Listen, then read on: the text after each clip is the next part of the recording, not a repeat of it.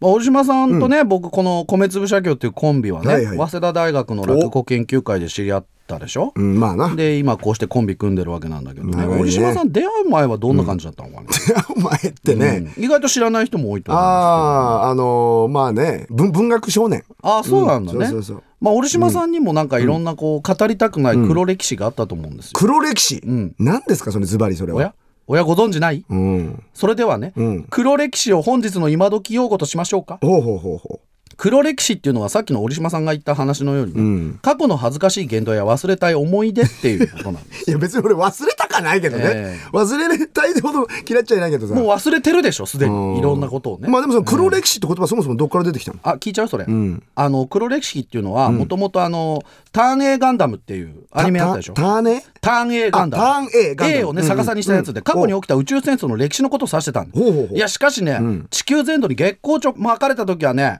ちょっとびっくりしたよね。こうナノマシンの効果でね、文明が産業革命以前のレベルまで衰退しちゃったもんだからうんさ、そこまでだよくねそこまでだな一ん体何人のリスナーがついてこれんだよこの話読んでなんだよ月光町とかよナノマシンだとかよ 誰がわかるすいませどんどこまでわかるんだリスナーが取り乱しました、ねちょっとねアニメの話になると熱カくルなムっちゃう、ダウンカルムダウンカルムダウンえー繰り返しになるけど黒歴史っていうのは、当初「単影ガンダム」っていうアニメの中で、過去に起きた宇宙戦争の歴史を指してたんだよねなるほどねだから最近では、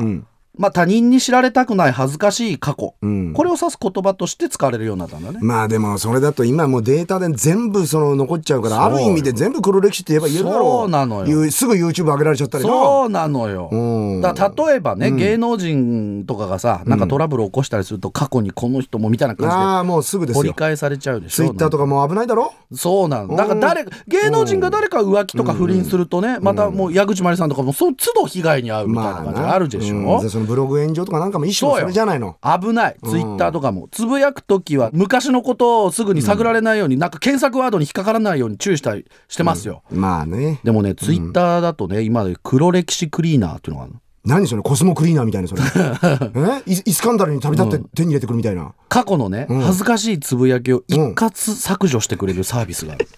それはさそう それはこれを消してくれって、えら選んで言うのかそうなのよ。なんか一括削除してくれるんだって。なんか、例えば、うん彼女との生活のこととかをね、うんもう別れちゃったら黒歴史になるわけじゃないそういうことを削除してくれるみたいなのある んはで感心してます。やいやというわけで、おう今日の今時用語は黒歴史。意味は過去の恥ずかしい言動や忘れたい過去でした。